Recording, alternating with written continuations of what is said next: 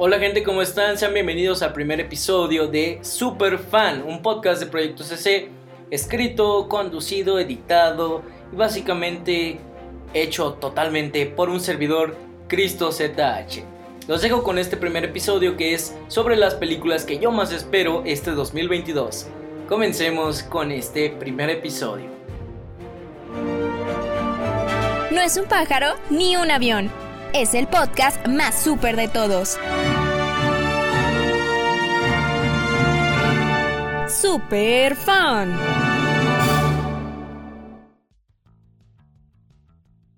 Hola gente, ¿cómo están? Yo soy Cristo ZH y sean bienvenidos y bienvenidas al primer video de Proyecto CC del 2022. Comencemos.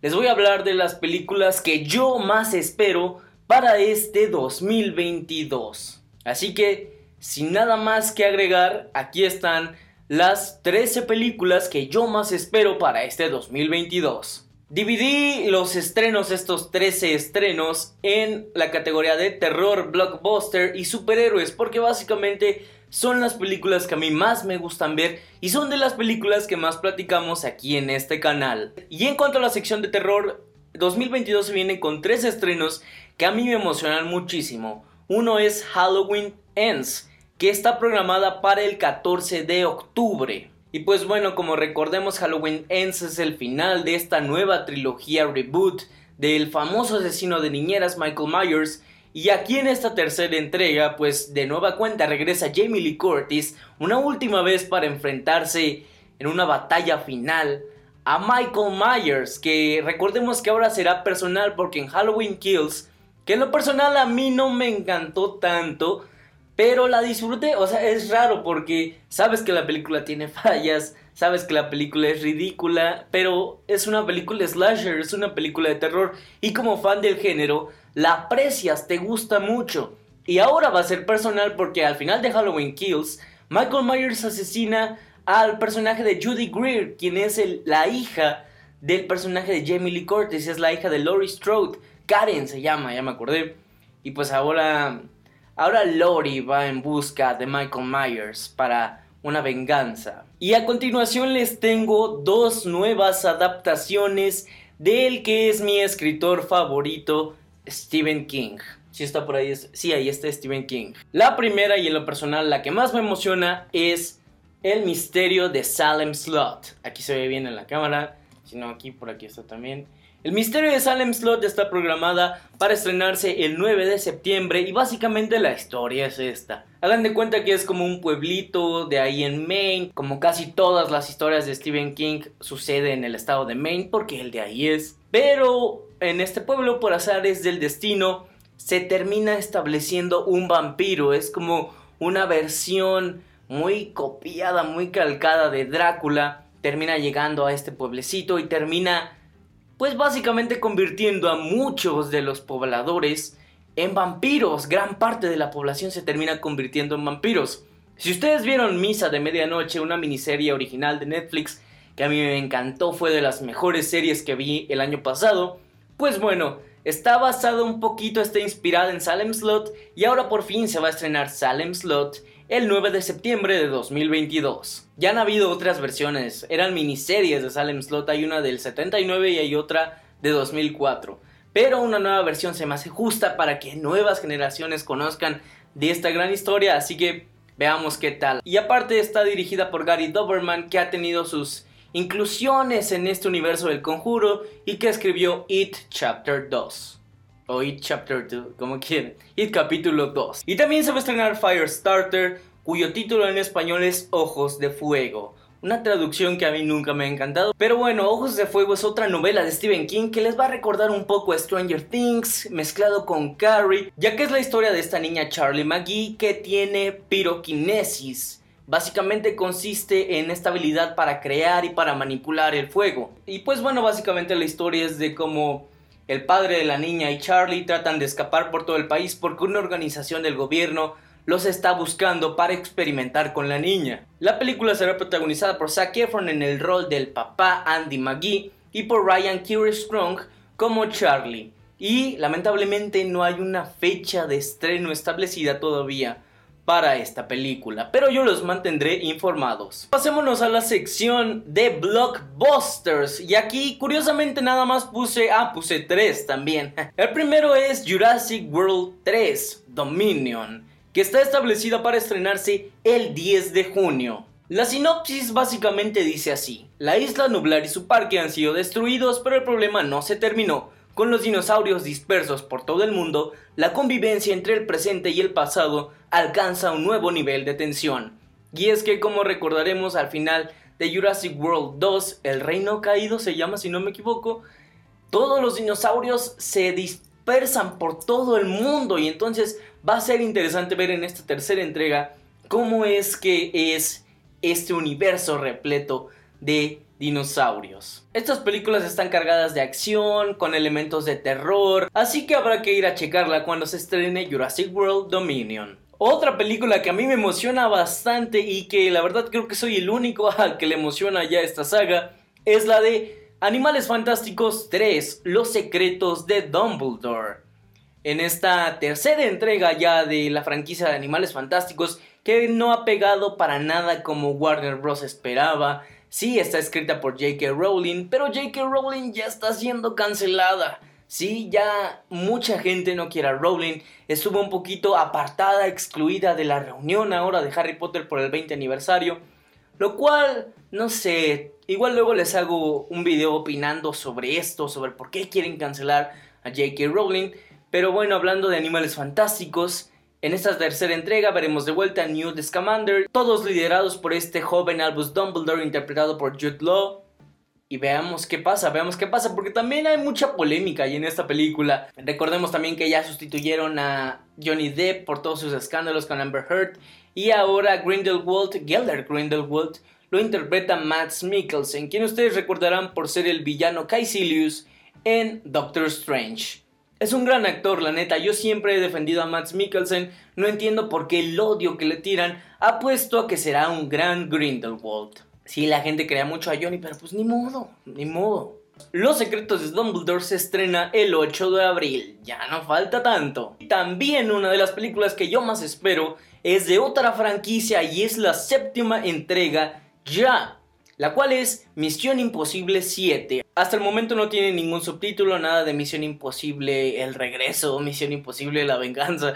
No le han puesto nada, se mantiene como Misión Imposible 7. Veremos de vuelta a Ethan Hunt, interpretado por el señor Tomás Cruz, Tom Cruise. ¿Y por qué le espero mucho? Para mí Misión Imposible es quizá la saga de acción más importante, más fregona de la actualidad, tal vez junto con Rápidos y Furiosos, sí. Después de los superhéroes y Rápidos y Furiosos, es una saga que merece ser vista la sexta entrega donde el villano era Henry Cavill, para mí es una de las mejores cintas de acción y de espías de la última década. Y Misión Imposible 7 está programada para estrenarse el 30 de septiembre. Ahora pasemos a lo que muchos están esperando, a las que son las películas predilectas de la audiencia que dominan el mercado, básicamente dominan la industria cinematográfica, y es las películas de superhéroes. Y este año se vienen con todo, ¿eh? este año se estrenan muchas y títulos bastante interesantes. Uno de ellos es la secuela de Black Panther, titulada Black Panther Wakanda Forever. Ahora recordaremos que el protagonista T'Challa, interpretado por Chadwick Boseman, pues lamentablemente ya falleció, falleció en 2020 a causa de un cáncer que tenía, lo venció, perdió la batalla contra el cáncer pero esta secuela sigue adelante, no va a regresar el papel de T'Challa, no hay un recast, este, no va a haber otro actor que interprete al personaje, sino que lo que se rumorea hasta ahorita es que vaya a haber como varios Pantera Negra. Por ahí se rumora que sea la hermana Shuri, por ahí se rumora que va a ser un Baku. Así que habrá que ver, habrá que ver con esta secuela, la verdad. Sí, es interesante, va a ser interesante ver qué hacen con este personaje Marvel Studios. Pero bueno, Black Panther Wakanda Forever se estrena el 11 de noviembre. Por su parte, el primer personaje de Marvel Studios que tiene una película más que su simple trilogía es el dios del trueno, Thor.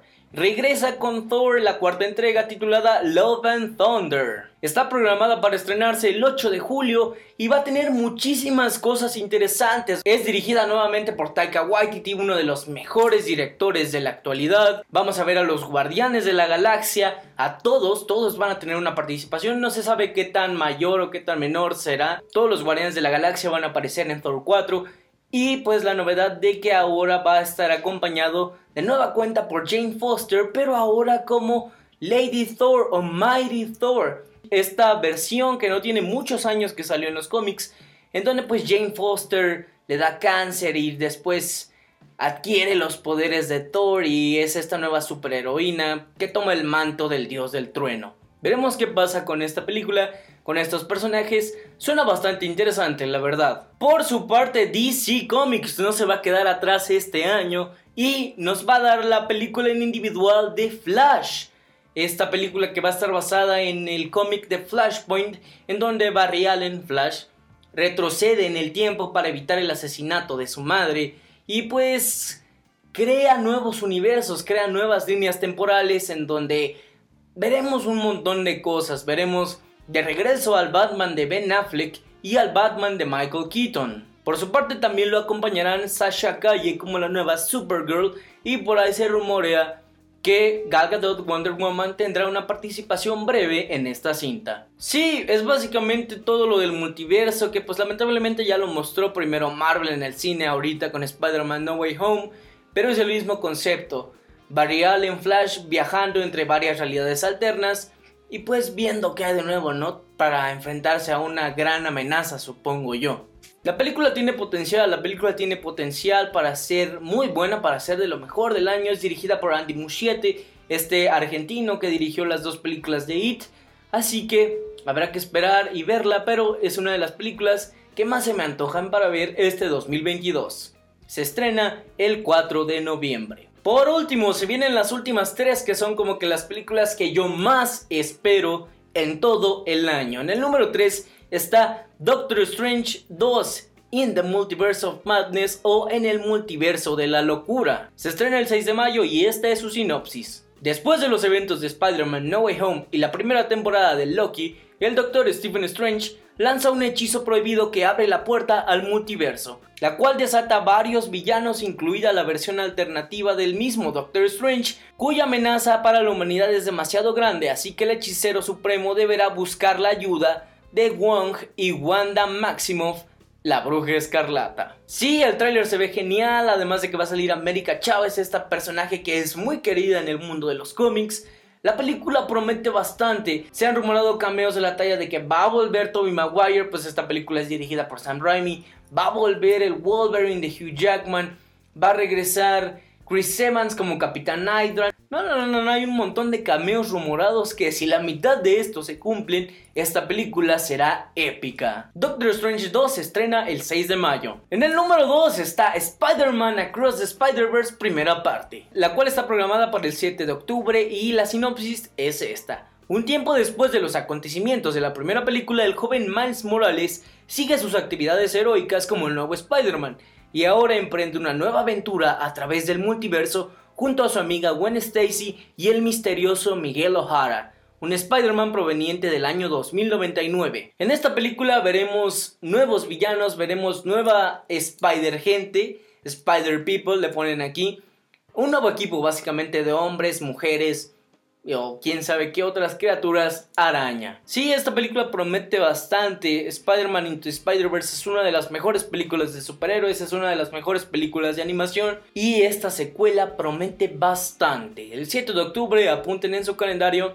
Spider-Man Across the Spider-Verse, primera parte. Y por último, la película que yo más espero de todo el 2022, la cual es la película que he esperado desde hace ya varios años y que afortunadamente ya no tendremos que esperar tanto para verla porque se estrena el 4 de marzo. Y sí amigos, estoy hablando de Batman.